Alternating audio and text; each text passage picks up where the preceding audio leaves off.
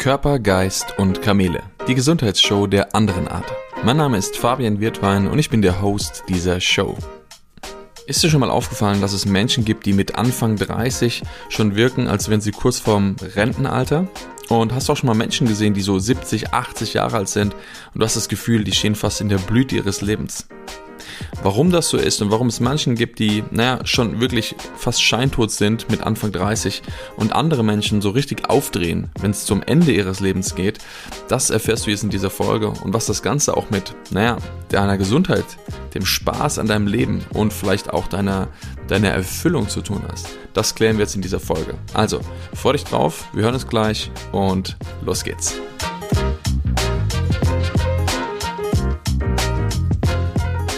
Zum Einstieg in diese Folge möchte ich dir gerne einen kurzen Absatz vorlesen aus einem Buch von Dr. Joe Dispenza. Und dieser Absatz beschreibt meiner Meinung nach sehr gut, um was es auch in dieser Folge gehen wird, aber auch ein Grundthema, was uns Menschen in der Tiefe betrifft. Also, denken, handeln und fühlen sie immer zugleich, ohne sich zu verändern, dann bestehen sie mit Mitte 30 größtenteils aus erinnerten, automatisch ablaufenden Gedanken, reflexhaften emotionalen Reaktionen, unbewussten Gewohnheiten und Verhaltensweisen, unterbewussten Überzeugungen und Wahrnehmungen und routinemäßigen, vertrauten Einstellungen. Hm. Was heißt das jetzt genau? Wenn es jetzt ein bisschen zu komplex war für dich, wir werden das jetzt vereinfacht darstellen und dich einfach dort mit einführen, dass du genau weißt, was er damit meint und was ich auch damit meine. Schau mal, alle Menschen, die auf dieser Welt sind, wurden irgendwann mal geboren. Du auch. Und ich, sonst ja, könnte ich jetzt hier diesen Podcast nicht aufnehmen und dir das mitgeben und du könntest es nicht anhören später. Doch diese Zeit, vor allem die Zeit in unserer Kindheit und auch die Phase, in der wir noch gar nicht auf dieser Welt waren, ist sehr entscheidend für unser Leben. Und sie bestimmen häufig die ersten 20, 30 Jahre sehr, sehr stark. Warum ist das so? Naja, weil die Phase am Anfang unseres Lebens unheimlich stark uns prägen kann. Und zwar durch unser Umfeld und das, was wir wahrnehmen und erleben. Und das beginnt schon vor unserer Geburt. Das beginnt schon im Bauch deiner Mama. Denn schau mal, in dem Moment, wo du gezeugt wirst, existierst du schon. Das heißt nicht nur dann erst, wenn du geboren wirst, also wenn du dein, wenn dein Geburtstag ist, sondern die Prägungsphase bzw. dein Leben beginnt schon viel, viel früher. Doch wir messen das häufig an unserem Geburtstag und sagen, das ist eigentlich der wichtigste Tag. Doch die neun Monate, in denen du schon im Bauch deiner Mama bist, die haben einen sehr großen Einfluss auf dein Leben. Warum ist das so? Schau mal, das ist die tiefste und engste Verbindung, die du jemals mit einem Menschen haben kannst, ist im Bauch deiner Mutter. Du bist noch dazu von ihr versorgt, du bist über die Nabelschnur mit ihr verbunden, aber gleichzeitig bist du auch in ihr drin. Das bedeutet, alles, was sie wahrnimmt, alles, was sie erlebt, alles, was sie zu sich nimmt, hat Einfluss auf dich. Das wissen wir, wenn eine Frau in der Schwangerschaft zum Beispiel raucht, Alkohol trinkt, Kaffee trinkt, äh, solche Sachen zu sich nimmt, hat das Einfluss auf das Kind, physisch. Auf der anderen Seite ist es aber auch so, dass alles, was deine Mutter wahrnimmt, das, was sie erlebt, das, was sie spürt, also die, der Form von Stress oder Entspannung, was sie in sich hat, hat auch Einfluss auf dein Leben. Also wenn jetzt deine Mutter eine wunderbare Schwangerschaft hat, dann wirst du auch diese wunderbaren Gefühle erleben und wahrnehmen können. Wenn jetzt aber in der Schwangerschaft etwas passiert, wo deine Mutter vielleicht enormen Stress hatte, wo vielleicht, keine Ahnung, sie, äh, der, der Partner den Job verloren hat, wo vielleicht jemand gestorben ist, wo vielleicht andere größere Stressoren passiert sind, dann wird auch das Einfluss auf dich haben. Und das sind die ersten Erfahrungen, die du oder die wir als Menschen machen. Aber die sind so unbewusst und unterbewusst, dass wir gar nicht mitbekommen. Denn da ist noch kein bewusstes Ich oder eine Wahrnehmung. Kein Mensch kann sich daran erinnern, wie es war, im Bauch der Mutter zu sein. Und auch die ersten Jahre, das erste, zweite, dritte Jahr, haben wir wenig Erinnerung meistens daran. Warum? Weil die Kinder in diesem Moment in einer Art Schlafzustand sind. Und das ist auch so. Kinder schlafen sehr viel und in dem Moment, wo sie wach sind, nehmen sie alles auf, wie ein Schwamm, saugen alles auf, was in diesem Moment passiert. Und das ist auch gut so denn sonst würde Erziehung oder Prägung überhaupt nicht funktionieren können. Kinder sind in diesen Momenten, man sagt auch sehr suggestibel, also sie sind total anfällig für das, was du sagst. Und das Spannende ist, Kinder nehmen in dem Moment noch viel, viel mehr wahr. Wenn du glaubst, dass ein Kind nicht realisiert und das schon mit wenigen Monaten, was in dir los ist, dann bist du ganz schön auf dem Holzweg. Denn ein Kind kann innerhalb von kürzester Zeit, sobald es die Augen öffnet, anhand deiner Augen ablesen, in welchem Gefühlszustand du dich gerade befindest. Ein Kind ist so empfänglich vor allem für Energie und damit meine ich Zustände, die wir übermitteln. Und schau mal, wir kommunizieren auf ganz vielen verschiedenen Ebenen. Die meisten Menschen denken immer, das, was sie sagen, ist entscheidend. Doch das, was du sagst, ist ein unwichtig kleiner Teil im Vergleich zu dem, was du aussendest. Und das ist nonverbal. Wir senden 70 Prozent von dem, was wir sagen oder vermitteln, über unsere Energie aus, also über unseren inneren Zustand. 27 Prozent von dem, was du sagst, ist die Tonalität, also in welcher Tonlage du etwas sagst. Und nur drei Prozent machen die Worte aus von dem, was du mitgibst. Also hinterfrage dich mal, wenn du etwas sagst, was fühlst du denn oder was meinst du denn wirklich innerlich? Denn wenn du Ja sagst und Nein fühlst, dann wird das Kind das spüren. Und wenn du dich selbst nochmal zurückerinnerst, vielleicht gibt es Situationen, wo du dich erinnern kannst, wo deine Mutter oder dein Vater vielleicht etwas gesagt hast, aber du hast gespürt, das stimmt nicht, das ist nicht die Wahrheit. Und genau darum geht es nämlich. Wir nehmen alles wahr, was in dem Moment passiert. Vollkommen egal, ob das richtig oder falsch oder sonst irgendetwas ist. Wir saugen es auf wie ein Schwamm. Deshalb gibt es auch diesen Spruch, gib ein Kind bis zum sechsten Lebensjahr der Kirche und es wird immer der Kirche gehören. Warum sagt man das? Weil im Endeffekt genau diese ersten sechs Jahre so wichtig und so prägend sind für unser weiteres Leben. Das bedeutet nicht, dass wir diese Zeit oder dass wir diese Prägungen nicht verändern können, sondern es heißt einfach nur, dass sie sehr tief sitzend sind und dementsprechend manchmal hm, erstmal schwer sind zu adressieren und zu erreichen.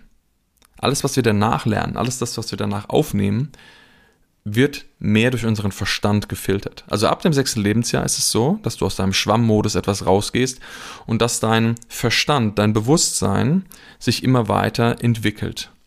Und bis zum zwölften Lebensjahr entwickelt sich das sehr stark und dann kommen wir wieder in die nächste Phase.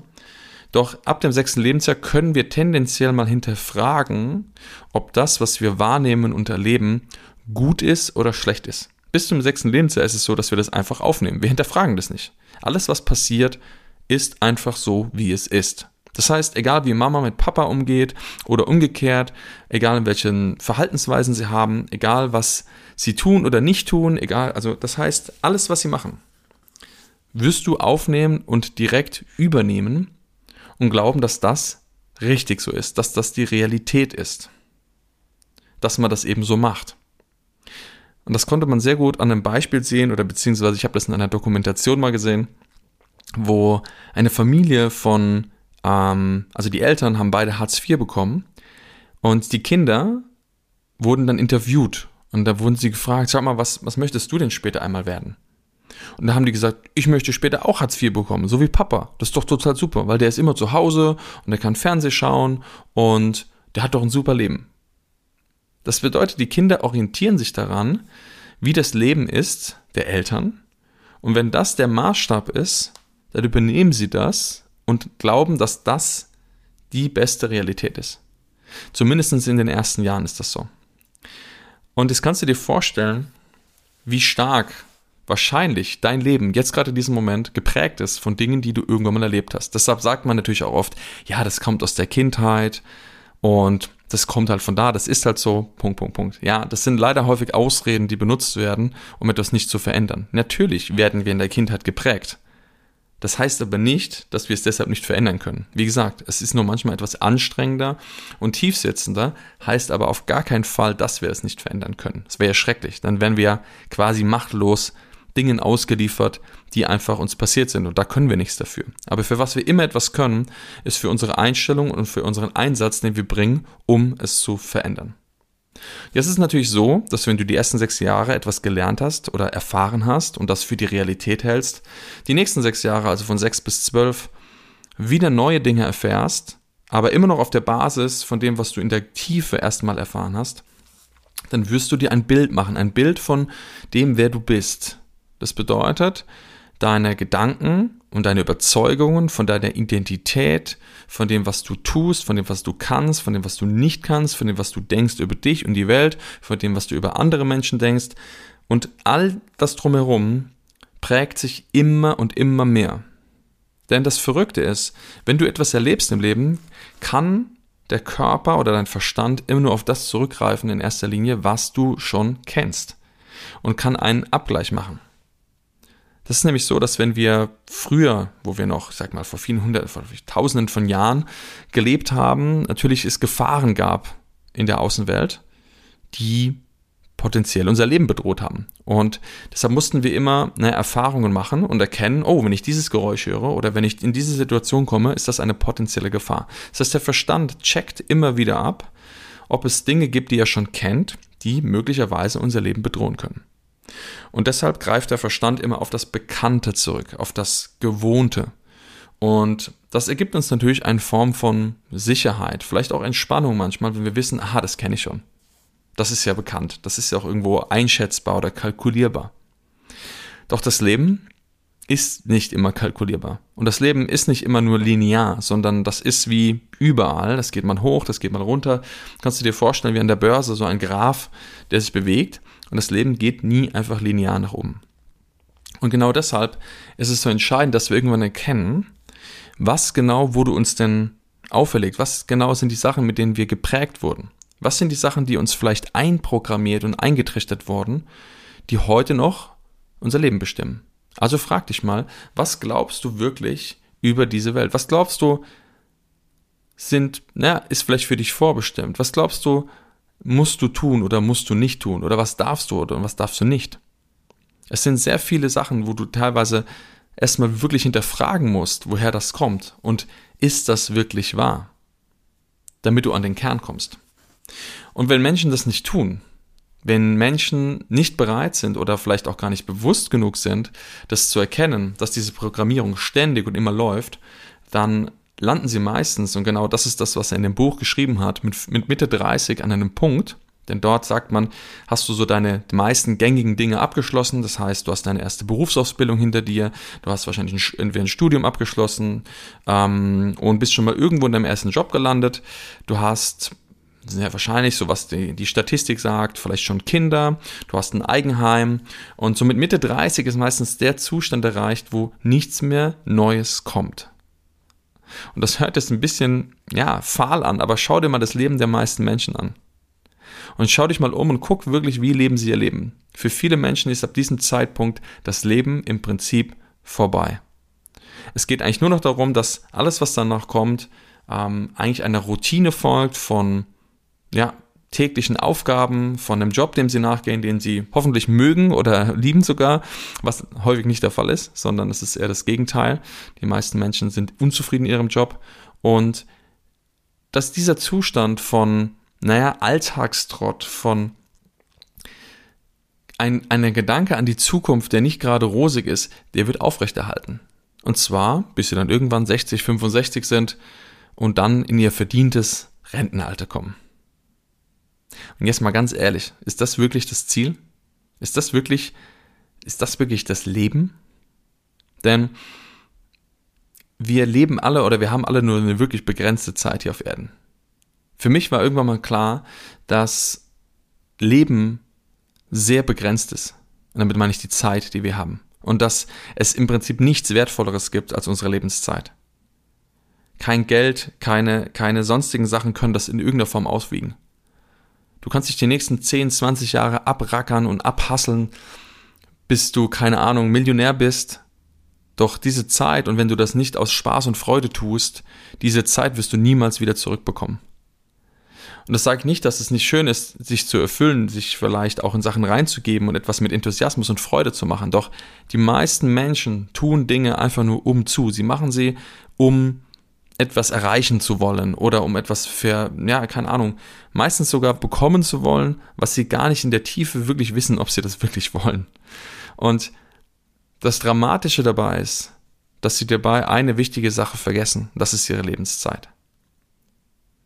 Und jetzt frag dich einfach mal, ist das Leben, was du jetzt gerade führst, stimmig für dich? Ist es wirklich erfüllend? Ist es etwas, wo du sagst, ja, das ist wirklich gut so. Könntest du, wenn du morgen stirbst, sagen, dass dein Leben, was du bis jetzt gelebt hast, wirklich, dass du nichts bereuen würdest? Dass du all das getan hast, was du wirklich tun möchtest? Dass du wirklich ein Leben gelebt hast nach deinen Vorstellungen? Und wenn du jetzt sagen musst, nein, dann ist die Frage, warum nicht? Wieso hast du es bis jetzt nicht geschafft, dir dieses Leben zu erschaffen und das wirklich umzusetzen, was du umsetzen möchtest? Was hat dich davon abgehalten, das zu tun? Und das Verrückte ist, dass es nicht nur darum geht, Erfüllung im Leben zu finden. Also für mich ist das natürlich ein ganz wichtiger Punkt, dass ich sage, ich möchte erfüllt leben und ich möchte auch in Spaß und Freude mein Leben gestalten. Doch das Verrückte ist, dass das häufig auch dazu führt, dass die Menschen krank werden. Denn all diese eingestudierten Programme und Muster und Überzeugungen, die wir da so eingetrichtert bekommen, die sind häufig nicht nur, dass sie uns hemmen oder bremsen, sondern sie sind sogar häufig destruktiv. Denn wenn du ein Programm drin hast von, ja, ich muss zum Beispiel immer viel Leistung bringen oder ich muss ähm, mich anpassen oder ich muss irgendwelche Dinge tun, die eigentlich na, gegen das sind, was du willst, dann ist es so, dass das viel Stress erzeugt. Und dass die Menschen in diesem Stressmodus, wenn sie da drin bleiben, irgendwann gesundheitliche Probleme bekommen. Und das Verrückte ist, und das tut mir teilweise echt, na, ich will nicht sagen weh, aber ich, es ist nicht schön zu sehen, wenn es dann Menschen sind, die ihr Leben lang arbeiten, und das siehst du sehr häufig, sich auf ihre Rente freuen, denn diese Illusion haben von wegen, okay, wenn ich dann endlich mal da bin, wenn ich da angekommen bin, dann ähm, fängt das Leben an. Und das siehst du bei vielen. Die kommen, haben den Eintritt ins Rentenalter, dann werden sie meistens krank und nach ein, zwei Jahren gibt es Menschen, die versterben dann. Und es gibt manche, die versterben wirklich physisch, die sind danach tot, aber es gibt auch andere Menschen, die mental versterben. Das bedeutet, da passiert nicht mehr viel, da ist einfach nicht mehr viel aktiv. Da ist nicht mehr viel, was da an, an, an Freude oder Erfüllung liegt, weil das Verrückte ist, diese Menschen haben in der Regel nie sich Gedanken darüber machen können, wie ihr Leben in Freude und Spaß denn wirklich aussehen kann. Weil sie die ganze Zeit darauf hingearbeitet haben, irgendwann in Rente zu kommen. Das heißt, wenn du dich damit die ganze Zeit beschäftigst, diesen Zeitpunkt zu erreichen und dich nicht darum kümmerst, wie dein Leben denn eigentlich in, in Glück und Erfüllung aussehen kann, wo willst du es denn wissen? Und ich habe immer wieder gesehen, dass egal ob eine Aufgabe für Menschen schlecht ist, also beziehungsweise schlecht ist vielleicht zu hart, egal ob die Aufgabe für sie vielleicht nicht erfüllend ist und auch wenn sie sagen, sie mögen ihren Job nicht, trotzdem gibt dieser Job ihnen eine Aufgabe, irgendeine Form von Tätigkeit, irgendeinen Sinn. Und das, was die Menschen häufig verkümmern lässt, ist nicht der Schmerz, ist nicht vielleicht irgendwelche Gefühle, die, die sie nicht handeln können, sondern es ist häufig die Sinnlosigkeit. Wenn Menschen keinen Sinn in etwas sehen, warum sie etwas tun, ist es für die meisten der Punkt, wo sie sich sogar das Leben nehmen können. Denn Sinnlosigkeit oder keine Sinnhaftigkeit in deiner Existenz oder in dem, was du tust, zu sehen, ist für viele ein starker Schmerz. Schmer viel größer als körperlicher Schmerz. Physischer Schmerz, wie Kopfschmerzen oder Rückenschmerzen. Und genau das tritt häufig ein, wenn dann auch noch das, auch wenn es nicht schön war, weggenommen wird. Also wenn die Arbeit, in der sie vielleicht drin sind, auch wenn sie ihnen keine Freude macht, auch noch wegfällt. Und sie sich keine Ideen, immer wenn du dich 30 Jahre lang nicht damit beschäftigst, was dich glücklich macht, wieso denkst du, dass du plötzlich das findest und erfährst, wenn du da rausgekommen bist? Das heißt, das Leben geschieht jetzt hier in diesem Moment. Und es ist ganz entscheidend, wirklich dich damit jetzt zu beschäftigen, wie du leben möchtest. Wie soll dein Leben aussehen in Gesundheit, in Freude, in Spaß und in Erfüllung? Das passiert nicht in 30 Jahren. Du wirst nicht diesen Punkt erreichen, zu sagen, oh ja, jetzt finde ich das. Es gibt manche Menschen, bei denen ist das so, aber ich kann dir genug Geschichten erzählen von Menschen, bei denen genau das Gegenteil passiert ist. Und ich habe das schon oft beobachtet. Es gibt Menschen, die wirklich mit Anfang 30, wo ich das Gefühl habe, denen ihr Leben ist zu Ende. So wie sie sprechen, so wie sie denken, die reden wie, als, als, als wäre wirklich das Leben kurz vom, vom Ende.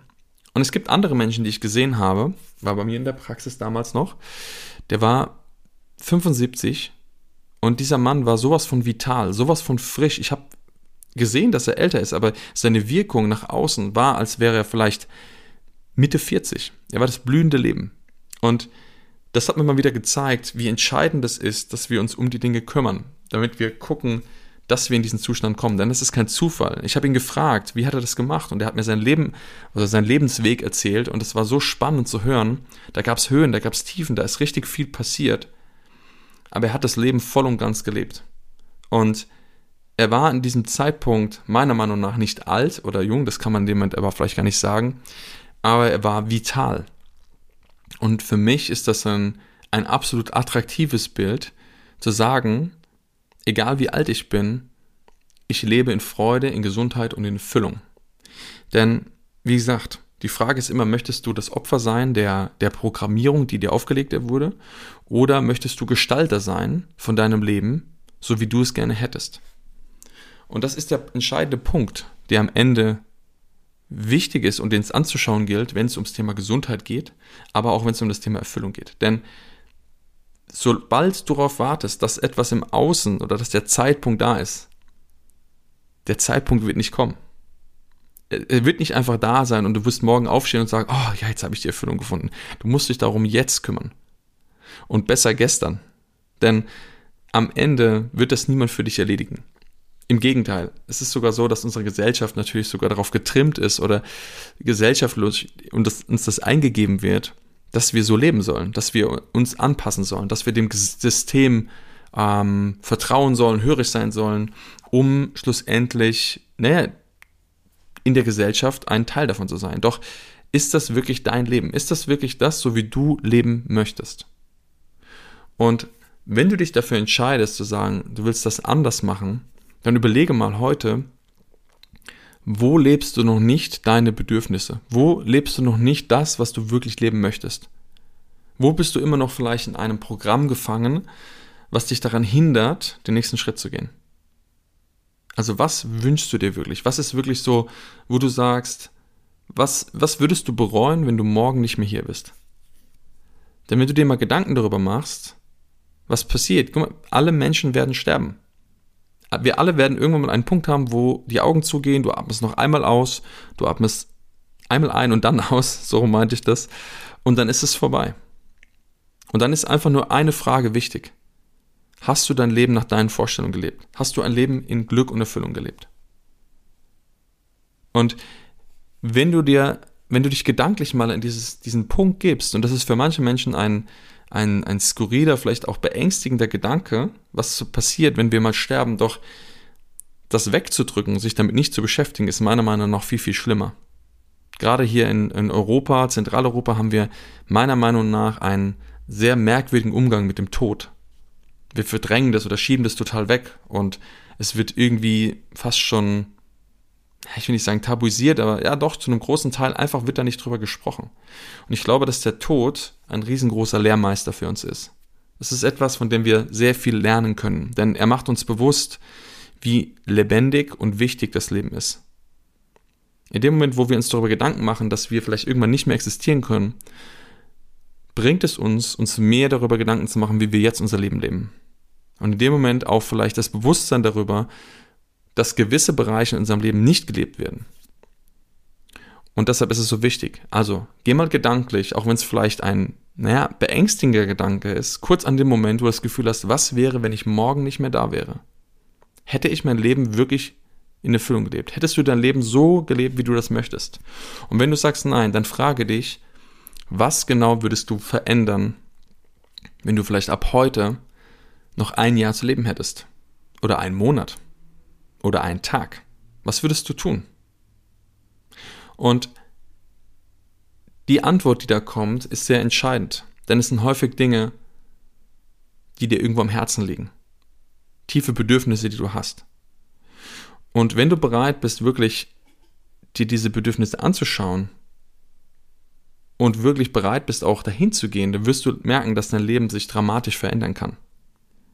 Doch es ist erstmal wichtig wahrzunehmen, dass da überhaupt etwas ist. Wenn du jetzt schon sagst, hey, mein Leben ist genau so gut und alles ist wunderbar, prima, dann herzlichen Glückwunsch. Das ist, glaube ich, ein, ein absolut mh, mm, prädestinierter und wunderbarer Zustand. Doch es gibt viele Menschen, bei denen das nicht so ist und ich wünsche mir wirklich, dass die Menschen erkennen, dass das Leben jetzt geschieht. Nicht irgendwann in 10 Jahren, in 15 Jahren oder noch nicht irgendwie, wenn du im Außen etwas erreicht hast, sondern das Leben geschieht jetzt. Und das ist ganz wichtig, dass du auch jetzt etwas veränderst. Dass du jetzt hinschaust, was wirklich dein Treiber ist und dem folgst. Vielleicht hast du schon lange einen Wunsch, ein, ein etwas, was dich erfüllt oder glücklich macht. Du traust dich vielleicht nicht, das zu, zu leben, weil du das Gefühl hast, oh, wie soll das funktionieren? Und ja, diese Schritte sind manchmal herausfordernd. Doch es ist wirklich wichtig, oder was heißt wichtig? Ich glaube, dass es wichtig ist, Und ich wünsche mir, dass die Menschen dem folgen, denn ich glaube, dass wenn alle Menschen das tun würden, wir eine andere Gesellschaft bekommen. Eine Gesellschaft, die sich aus ja, Freude und Erfüllung ernährt, anstatt aus Angst und Gier. Und deshalb ist es so wichtig, in die Innenwelt zu gehen, dass du in dich schaust und wirklich mal nach dir schaust. Damit du nicht vielleicht an den Punkt kommst, dass du irgendwann, keine Ahnung, mit 65 oder mit 70 da sitzt und sagst, scheiße, hätte ich doch mal. Hätte ich doch mal mein Leben anders gelebt. Ein sehr gutes Buch dazu ist auch, ich kann leider den Namen gerade nicht sagen, aber sie ist eine Frau, die in, den, in Australien Menschen im Hospiz begleitet hat, also Menschen, die im Sterben liegen. Und dieses Buch heißt, glaube ich, sowas wie die fünf Dinge, die Menschen am meisten bereuen, äh, wenn sie sterben. Kann ich dir wirklich empfehlen, da mal reinzugehen und das hier mal durchzulesen, denn das ist sehr spannend, was die Menschen dort berichten. Und es sind, wie gesagt, immer diese fünf Dinge, die sich wiederholt haben. Wo es darum geht, zum Beispiel, dass sie ihr Leben so leben wollten, wie sie es machen und haben es aber nicht getan. Oder dass sie den Kontakt zu ihren Freunden verloren haben. Dass sie sich mehr Auszeit geben wollten, dass sie weniger arbeiten wollten. Und beschäftige dich aber wirklich mal mit dem, was du möchtest. Was würdest du bereuen, wenn du morgen nicht mehr da wärst? Und wenn du dann merkst, dass da etwas kommt, doch du dich nicht traust oder vielleicht Gedanken kommen, oh Gott, wie soll ich das denn tun? Oder müsste ich mein ganzes Leben verändern? Das heißt nicht, dass du heute auf morgen alles umschmeißen musst. Aber es ist wichtig, erstmal das zuzulassen, dass es da vielleicht etwas gibt, was du noch nicht lebst. Und wenn du das dann zulässt, dann beobachte mal sehr genau deine Gedanken. Denn das, was in diesen Momenten meistens kommt, wenn wir mal ne, so den Zeh in den Pool stecken, in, in das kalte Wasser stecken und wirklich mal fühlen, was da los ist, kommen häufig die alten Programmierungen, die alten Muster zurück, die du naja, frühkindlich und auch später danach schon gelernt hast. Gedanken wie vielleicht, das geht nicht, das kann ich nicht, dafür bin ich nicht stark genug, etc., etc. Also dann kommt so dieser, naja, die Selbstgespräche darüber oder die Verhinderer, die dich vielleicht die ganze Zeit schon ausbremsen, warum du deinen Weg nicht gehen kannst.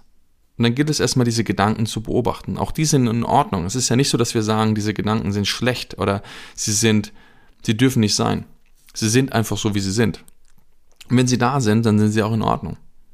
Doch es gilt darum, sie erstmal wahrzunehmen und auch anzuerkennen, dass sie da sind. Doch das, was du als ersten Schritt machen kannst, wahrzunehmen, dass das nur ein Gedanke ist. Die meisten Menschen denken, dass sie das sind. Die meisten Menschen denken, dass das die Realität und die Wahrheit ist. Doch es ist einfach nur ein Gedanke. Und es ist ein Gedanke, der etwas mit dir macht. Meistens erzeugt dieser Gedanke Gefühle. Und aufgrund von diesen Gefühlen handelst du. Doch eine entscheidende Frage, die du immer wieder stellen darfst, in dem Moment, wo du nämlich den Gedanken beobachten kannst und merkst, dass nicht du das bist, sondern dass dieser Gedanke einfach in dir wirkt, kannst du dich eine Sache fragen. Und das ist, dient mir dieser Gedanke? Ist der dienlich dafür? Für das, was ich eigentlich will? Und wenn du sagst, nein, der ist nicht dienlich, dann gilt es darum, ihn zu verändern. Und es gilt darum, auch die Gefühle und die Verhaltensweisen zu identifizieren, die damit verbunden sind. Und wenn du herausgefunden hast, was eigentlich das Programm ist, das Muster dahinter ist, die Schleife, die du immer wieder drehst, dann bist du auch bereit, sie zu verändern.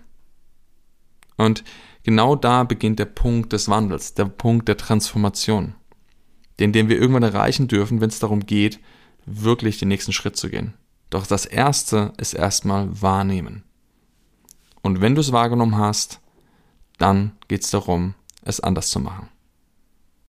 Und wenn es etwas gibt, was du identifizieren konntest, wo du sagst, ja, das würde ich bereuen, wenn ich morgen nicht mehr da bin, dann teile es doch gerne mal mit mir. Teile es gerne auf Instagram unter die, ja, unter den Trailer dieser Folge in der Kommentarfunktion oder schreib mir gerne eine private Nachricht, denn das interessiert mich wirklich und ich glaube, dass wir gemeinsam dadurch auch ein Vorbild sein können für andere Menschen, die dadurch inspiriert sind, auch ihr Leben zu verändern und auch den nächsten Schritt zu gehen. Denn wenn das jemand tut und vorangeht, sind wir häufig auch dadurch inspiriert. Und damit kannst du auch einen Beitrag dazu leisten. In diesem Sinne, ich hoffe, dass dir diese Folge gefallen hat. Wenn ja, dann würde ich mich natürlich über eine Bewertung freuen und teile sie gerne mit jemandem, für die du sagst, oh, dann könnte das richtig spannend sein. Ansonsten sehen wir uns oder hören wir uns dann bei der nächsten Folge. Mach's gut, bis bald, ciao, ciao.